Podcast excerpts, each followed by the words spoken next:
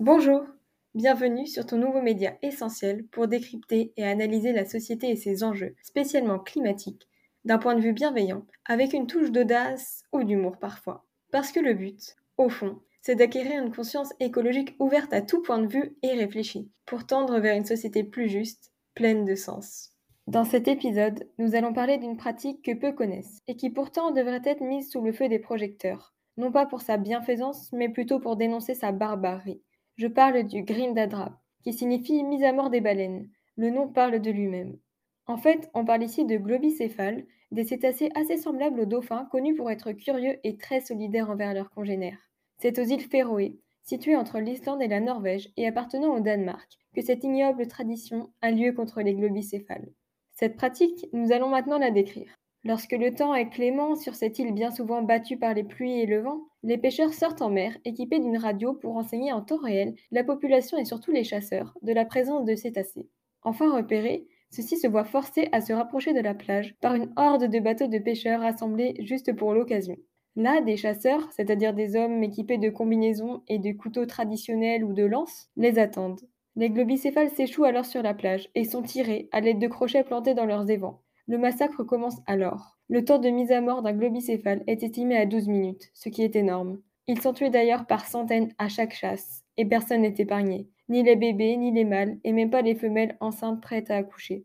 Bref, c'est d'une violence sans nom.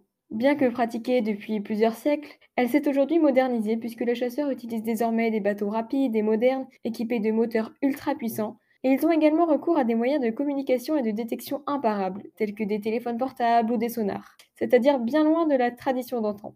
On pourrait alors se demander, et à juste titre, mais quel est le but de cette pratique? Est-ce pour se nourrir, voire un moyen essentiel de subsistance, comme le clament de nombreux habitants? Eh bien non, loin de là même. Il y a plusieurs siècles, évidemment, nous aurions pu considérer qu'effectivement, la chasse des globicéphales était indispensable. Mais ce n'est plus du tout le cas aujourd'hui, notamment lorsqu'on sait que le niveau de vie des Féringiens est l'un des plus élevés d'Europe, le revenu par habitant étant environ le même qu'à Monaco. Plus encore, il se trouve que la viande de globicéphale est très dangereuse. Elle contient des métaux lourds et des polluants. La preuve en est que le taux de toxicité dépasse largement les limites imposées par la législation européenne. Les enfants et les femmes enceintes sont même interdits d'en manger. En fait, elle n'est même plus considérée comme comestible par le corps médical de l'île depuis fin 2008. Ainsi, beaucoup d'habitants ont réduit leur consommation de viande et de graisse de baleine, heureusement, mais pour autant certains en consomment encore, se répartissant la viande après la chasse. Ainsi, cette pratique n'est réalisée que par pur plaisir de la tradition, incluant hommes, femmes et même enfants à cette funeste chasse. Pourtant, la législation internationale n'est pas absente. Les baleines pilotes sont classées strictement protégées par la Convention de Berne relative à la conservation de la vie sauvage et du milieu naturel de l'Europe, étant présentes sur la liste des espèces menacées d'extinction. Certaines mesures ont également été prises dans l'UE, telles que l'interdiction des filets dérivants depuis 2002, dans le but d'éviter leur capture accidentelle.